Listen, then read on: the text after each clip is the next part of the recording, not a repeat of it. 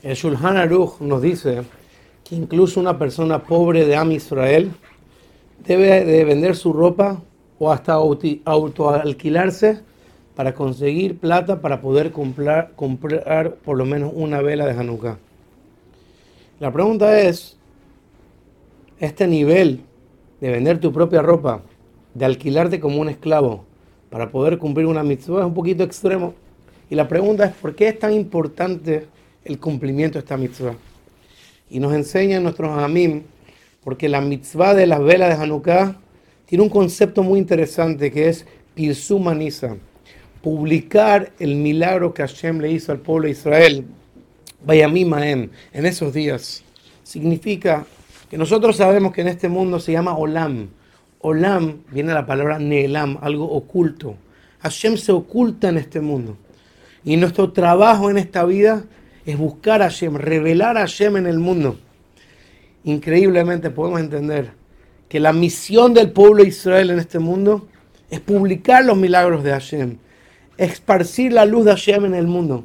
Entonces, si esa es la finalidad, incluso la persona más pobre del pueblo de Israel tiene que hasta vender su ropa para poder lograr esta gran acción que es publicar la luz de Hashem en este mundo.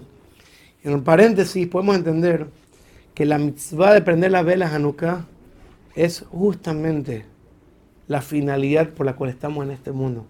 Cada yudí tiene que recordarse que él es el embajador que representa a Hashem en este mundo. Y cuando una persona tiene la oportunidad de que más personas se den cuenta que Hashem controla y existe en este mundo, más la persona está haciendo su finalidad. Tiene que estar dispuesta a hacer lo que sea para poder lograr esa misión.